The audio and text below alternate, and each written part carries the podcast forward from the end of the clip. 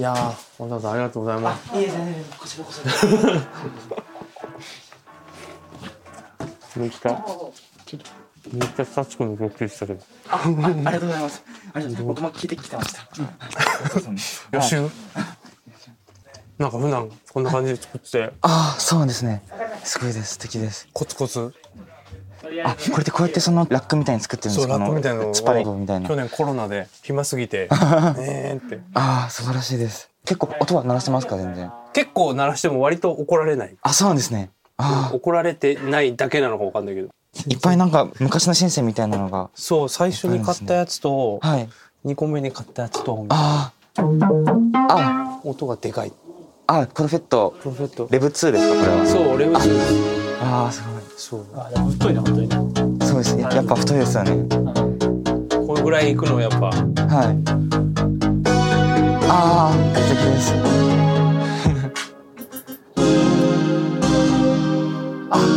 いい音してる いい音してるああ、さすが音いいよテンペストもいいですよね。めちゃくちゃいいはい。そう Spinner. なんか人間ってもっとガタガタしてるし、はい。自分が美しいと思う音楽って割といろんなアナログな要素もデジタルな要素もはい。混ざってる。何とも言えないそのレイヤー感が魅力を感じたりするから、ラップやりたいって思ったのがやっぱ音楽やり始めた最初なので。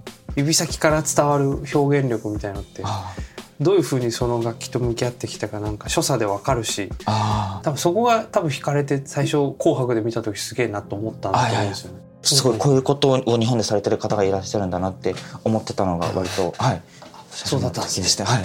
制約がある楽しみっていうのも、はいなんか僕もすぐ広げちゃうからなんか、はいなるべく閉じよう閉じよう閉じようと思って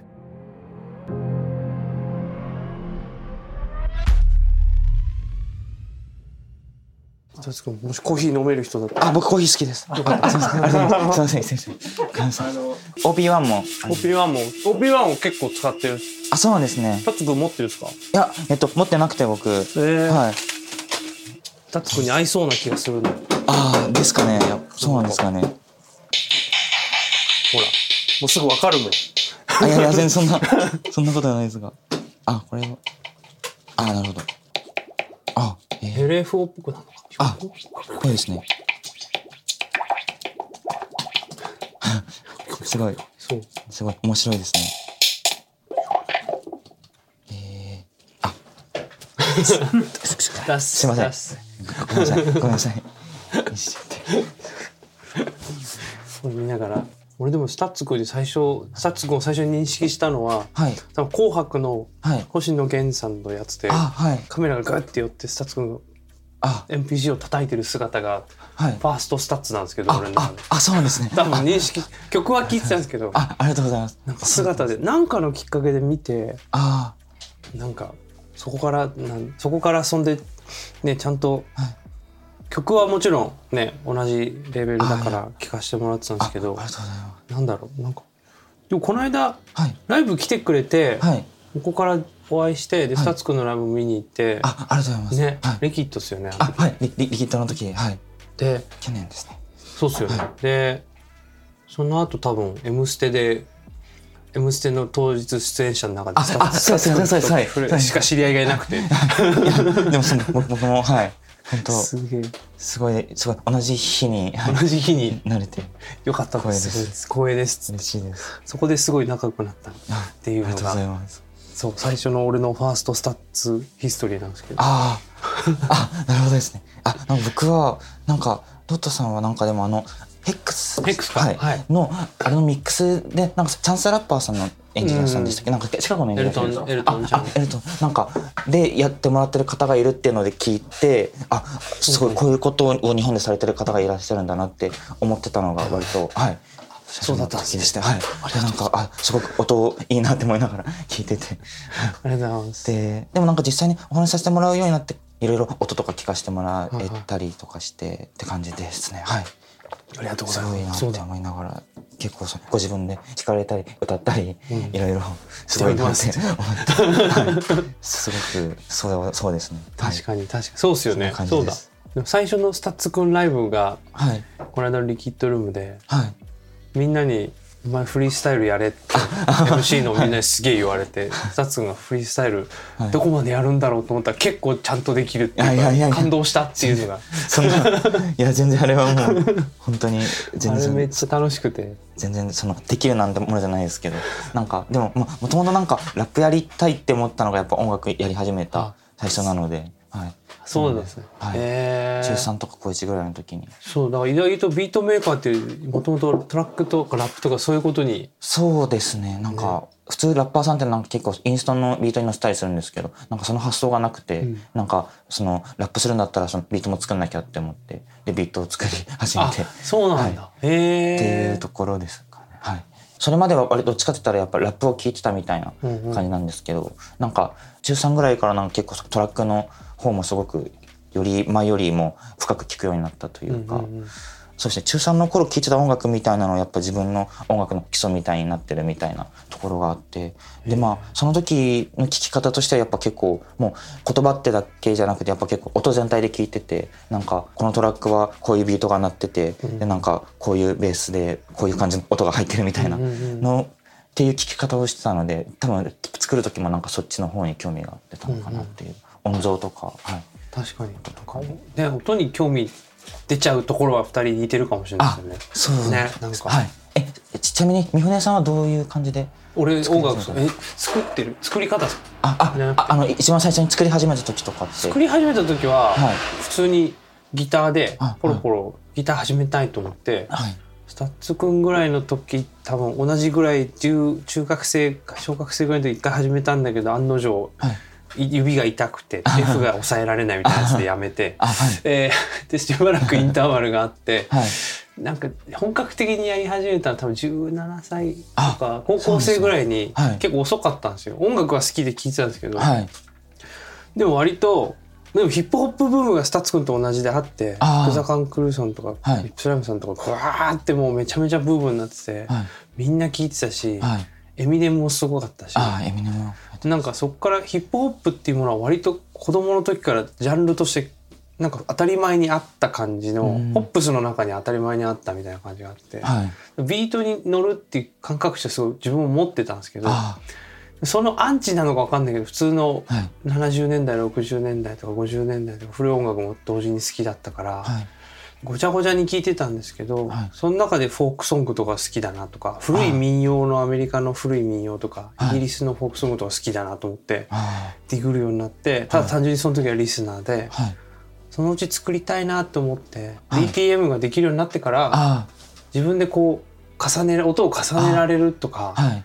エフェクターがパソコンに入っててはい。リバーブかけたりとかはいディレイかけたりとかできるようになった時に、うん。あもう俺のスタジオがここにあるじゃんって思ってすごいそれが嬉しくて。素敵。でなんかそこからずっとこうギター始めたり、はい。でだんだんこう音にやっぱ興味が歌も好きなんですけど、はい。音に興味があったから、はい。どんどんなんかこのこの人の写真でこう使ってるこの機材は何て言うんだろうとか、はい。どんどん調べて気になるようになっちゃってはい。挙句の果てにこう今こんな感じみたいになっちゃって。ある んですけど。そうだからでもトラックメイキングもすごい興味があるし、はい。歌も好きだし、はい。ハーモニーを重ねるのも好きだしあ後からエディットしまくるのも好きだしあただ素朴に歌うのもすごい好きだし、はい。なんかなんかいっぱい知りたいタイプなんですよね。あなるほど。ですあでも素敵です。じゃあ割と結構その弾き語りから始めたとかいうよりは結構割ともう最初から結構卓録ってところそうそうが原。点にあるってそう感じなんですなんか最初はカセットの4トラック MTR みたいのを親戚のお兄さんにもらって、はい。それでこうなんかマイクを叩いてキックを作ったり すげえやってたんですけど さすがに不便すぎるみたいな。頑張ってパソコン買おうと思ってああそうコンピューター買いました。あ素敵です。いいですね。僕高3まではなんかパソコン禁止だったので。パソコン禁止家庭だったんですね。あ寮生活だったんですけど。あそういうことか。ではい。ええそうだったんですね。で結構割となんか音楽作り始めて23年ぐらいとかは結構パソコン、えっと、なしで作っててあなんか本当 MPC と、えっと、MTR とターンテーブルだけみたいな感じで、そうっすよね。でも前からのスタッツくんのやつって本当にはい。コンピューターじゃなくて、はい。NPC の中で作られて構築されるはい。美しさみたいなのが他の作品になりますもんね。最近なんか広がった感じするそうです。あ、でも結構 NPC だけで作ってたのは割とだいぶ前までで、結構、じゃあはい。DTM 流してみたいな。そうですね。なんか大学生入ってからはパソコン変えたので、まあなんか MPC で本当基本的な部分だけ作って、それでまあパソコンにパラで、えっと、流し込んで、あとは結構プロツールス上でなんかエディットしたり、エディットしたりはい。いろいろ音重ねたりするみたいな感じで。ましたはい。でも最初からパソコンで入っちゃうより、はいなんかあっちのアナログなっていうかはい。マシーンの方のはい不自由さでこう、手指先をこうはい。パソコンってあんまりコンピューターで作る時ってあんまり指先感覚がないっていうかですねはいキーボードとマウスの世界じゃないですかはい。コントローラーあるけど、はい。でもなんか NPC とかってこう押した瞬間出てくれる速さみたいなのが、はい。パソコンってちょっと遅いじゃないですかなんか,、はい。なんか計算してるスピードがうん。もっと構造がドラマシンってシンプルだからはい。すごい直感的に作れるようになるっていうかそうですよね。だからなんかそう俺もここで楽器で培った体のはい。記憶みたいなのははいちゃんと持ってたまま編集の時はこうコンピューターでして、うん。でコンピューターではコンピューター上でしかできないことをみたいなのはすごいなんか最初にこっち触っといてよかったなっていう楽器触れて、なるほどです。うん、なんかスタッツ君にもそのバイブスをあかん勝手に感じてるんですあけどありがとうございます。でも僕多分そうだと思います。なんか結構パソコンだけで作れた方がなんかそのいろいろ便利だろうなって思うんですけど、やっぱどうしてもなんかあのもともと曲作り始めた時がああいう結構そのフィジカルなものから作り始めてるので、うんやっぱ結構それがないとしっくりこないみたいな風になっちゃったりとかしてて、なんかそうなんですよね。でもまあでもそれがなんか自分の音楽性につながってるじゃないかなみたいなのは思ったり。なんかスタッツ君のライブの姿とか見ても、はい。なんかその感覚値があるっていうかあ、あ、まですか。ずっとこうこうやってないっていうかあ、パソコンに向かってこうシーンって固まってるんじゃなくてちゃんとマシーンに対して躍動し楽器あ、として使ってるっていうかああそれがすごく素敵だなっていつも。あ、ありがとうございます。嬉しいです。勝手に思ってるんですけど。ライブってこんなにテクノロジーが進化したけど結局人間力っていうその はい。古来から続くそれでしかないみたいなところがあるじゃないですか。はい。スタッツ君とそのフィジカル感って別に普通のドラムを叩いてるわけじゃないんだけど指先から伝わる表現力みたいのってあ何なんだろうなんか人がどういうふうにその楽器と向き合ってきたかなんか所作でわかるしあなんか多分そこが多分惹かれて最初「紅白」で見た時すげえなと思ったんだと思うんですよね。あ、そんな、ありがとうございます。そんな、スタッツ褒め殺し会みたいいやないや、いや、そんな、全然、全然全然大したことはできてないんですけど。そういうとこ似てるんですよね。あ、でも、そう、そうねな気が、はい、なんか今お話ししててそう思いましたねそうですよはいね。三船さんもそういうフィジカル的なのを大事にというか、なんかそういう感覚をその曲に落とし込んでるんだなっていうのが、はい、なんか。そうなんかなんだろう実際にこうパソコン上で全部完結しちゃうとすごいツルツルしたはい。フォトショップで作られた完璧な顔みたいなうん感じに音楽になっちゃって、うん。なんか人間ってもっとガタガタしてるし、はい自分が美しいと思う音楽って割とうんいろんなアナログな要素もデジタルな要素もはい。混ざってる何とも言えないそのレイヤー感が魅力を感じたりするから、そういうのなんとかでき自分でもできないかなって思い始めてはい。ちょうどそのデビュー前にこう好きなサウンドを作るアメリカのエンジニアさんにすごいあなたの音が好きだからあ一緒にやってくれませんか？みたいなのを。Google コンフィアップを駆使して。送ったらすぐ即レス帰ってきて「いいよやろう」とか。でもちょっとお金とかないんで待ってくださいみたいな。のをやってたら運よくなんか今のねレーベルが決まっあて、素晴らしいです。あ、そうなんですね。アメリカに行けることになりみたいな、ええ。そこでやっぱアナログ機材ばっかりでこうレコーディングするはい。そのアメリカのやり方をもう全部吸収してやろうと思って。ああ、すごいです。なんかおかげですごいなんかいいスタートが切れたっていうかそのフィジカルとかアナログな手触りなものをはい。大事にする感覚はなんかはい最初からそこで勉強できたっていうか、ああ、そうなんですね。えそう。なんかアメリカのスタジオはどんな感じだったんですか？もうなんかなん一軒家ではい。スタジオプロのスタジオって割と防音処理とかされてるじゃないですか、はい。全然なくて。ただの家のだだっ広い空間にこうはい。手作りでブースと、はい。メインのこうへレコーディングブースと、はい。ボーカルとピアノがあってとか。はい。でドラムがあって。でもなんつったらいいんだろうなまあ綺麗ではないっていうかうんいわゆるアメリカの DIY 感満載のはい。スタジオなんですけど、はいなんかえも言わぬいい音がしてああ、ええあんま全然パソコン使わなくてあ、そうなんですか。撮る時も本当に全部アナログの機材通して、はい大きいコンソールとはい。プレアンプとはい。コンプレッサーのチョイスと、はい。ちょっとこの音だと低い音が暴れちゃうからマイクちょっと変えようとか、あー。本当にまずこうマイクと自分の体を動かして音を作って、はい。その後のエディットではい。足りないところとか邪魔な音とかを切り取るためにうん。コンピューターを使ってはい。プラグインではい。音を最終的にあちょっとこう味付けしてあげるニス塗ってあげる感じでやるっていうあ。か、なるほどです。そうなんかその感覚値とか、はい。なんかなんだろうな。あとガンガン曲に突っ込んでいっていやこの音はまあ俺はよ個人的に良くないと思うからなんか変えた方がいいと思うとかをあ俺らにガンガン言ってくる。あ。あ、でもなんか素敵ですね。一緒に作ってる、うんうんうん。そうエンジニアさんって基本ほらよくアーティストの機嫌を損なわないためにすごく気を使って。綺麗に撮ってくださる方が多いですけど、はいなんかガンガン機嫌とかじゃない いや、でもそれ素敵だと思います。なんかすごい、そこがすごい自分の最初の経験ですごい良かったんですよね。うん。なんか未だにそなんかそれが生きてる感じがします。あ、なるほどです。わ素敵ですね。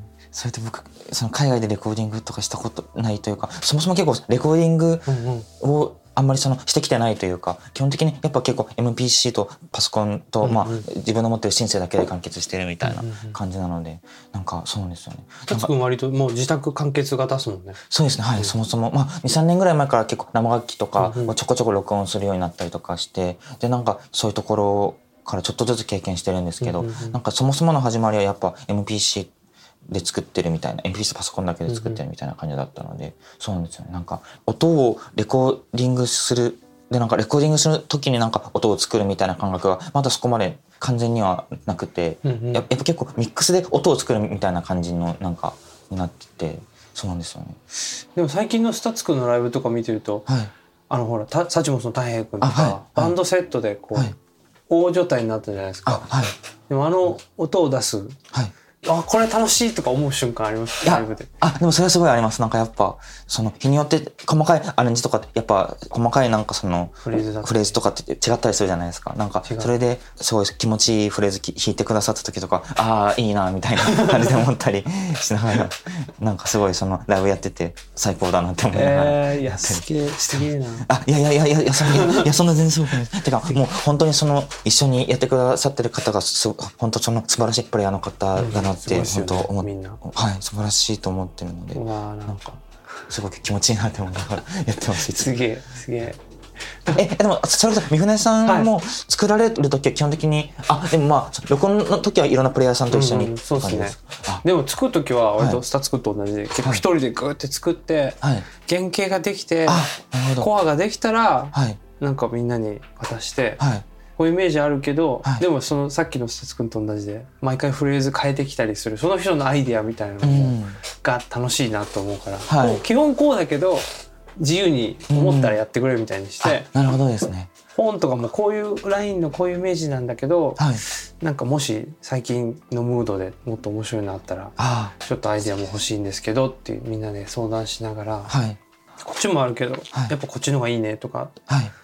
なんか一緒にセッションしたりでそれをまた聞いてまた簡易に録音させてもらって、はいまたそこでデモブラッシュアップしてあ、なるほどです。こんな感じなんだよねイメージはっていうのをいっぱい共有する感じです。ああ、なるほどですね。え、結構そのデモの段階でどこまで作り込むものなんで、作り込むというか。結構できてるですあ結構そうですねメインのフレーズとか、はいシンセの音とかはい。もうそのままデモのやつを使っちゃったりするし、うん。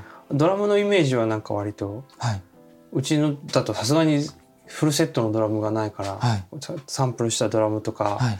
そのドラムキットのサウンドとかライブラリーを持ってきて、テンペストドラムマシンとかも使いながら、はいこことドラムマシンと生のドラムをはい。なんかハイブリッドにしたいんだよねっていうイメージだけ渡して、うん。でみんなで音作っていってみたいな。なるほどです。どうしてもこの家でできないものをみんなで作ってあそれまた持ち帰ってあ、なるほどです。エディットしたりしてで最終的にこうバンドのはいバンド、なんかライブでもやるしなっていうかあライブでみんながやる自然な形にあ、あ、なるほど。あ、そこはでも考えながら、そういうのも考えて作ってられてそうっるんですすね。あんま考えない時もあるんですけどあ、はい。あ、いやいや、もみんなで演奏すはいる姿をこういう風にできたらいいなと思いながらあ、そうなんですね。最近は作るよ。ようにしてます。あ、素敵です。えー、そうなんですね。そっか。で多分作ってる時は多分結構一緒で夢中になってこうバーってサンプリングしたり、はい。機材をガチャガチャガチャっていじったり、はい。なんか悶々としてる時間がすごい好きっす。ああ、あそう、僕多分結構やっぱでも、もともとがバンドの音楽じゃないので、なんか結構あまりなんか生演奏でこう再現するとか、作るときほぼ考えてなくて、なんか結構もう音足したりとかしちゃうんですけど、なんかでも結構生演奏するってことを考えて作るっていうのはなんか、その一個の制約の中でなんか曲が作れるっていうのはなんかすごくでもなんかそれはそれですごく面白そうだなっていうかなんかより無駄のない感じでできそうだなというかなんかなんかすごくそのソリッドな形というかなてかまあなんかそういう制約がある中で作るっていうのをなんかちょっとやってみたいなって今、えっと、思ったりしました。なんか自分でもこれはバンドでもう再現できるような感じで作るっていう確かに確かに。そういう考え方で作るっていうのをね。やってみたいと思いました。なな制約がそうね。せ制約がある楽しみっていうのも、はい。なんか僕もすぐ広げちゃうからなんか、はい。なるべく閉じよう閉じよう閉じようと思ってはい。特に今回の「無限の白」ってアルバムは、はい、結構それをスタッツくんが言う制約みたいなものを自分に課してあそうなんですね。なんかあんまりこうはい、自分の心のときめきばっかりに任せないであぐっと我慢してあはい最初からじゃあ道具がない状態でどうやって作るのかみたいのをはい。シンプルにシンプルにシンプルにしていこうっていうのをちょっとやってみたんですよ。あそうですね。産声って曲すごく素敵でした。あのそのシンプルでタイトなビートでみたいな。ビートではいみたいなところを、若干多分スタッツくんのライブ見たせいもあると思えう。えそうですか？本当ですか？いやマジでマジで。なんかトラックみたいにはい。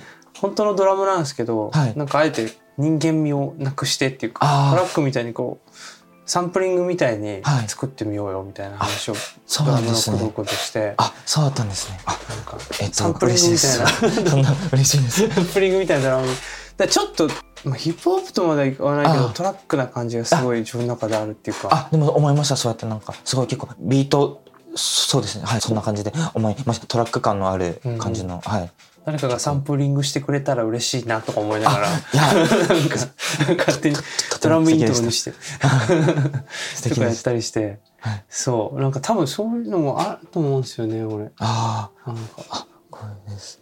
スタッツくんのワークははい。この間のプレゼンス。あはい。松たか子さん。はい。どうでした？あすげえ曲はね俺もはい。普通に一番いい席で「M ステ」で後ろで聴いてる一番贅沢な経験をさせていただいたんですけど本当に。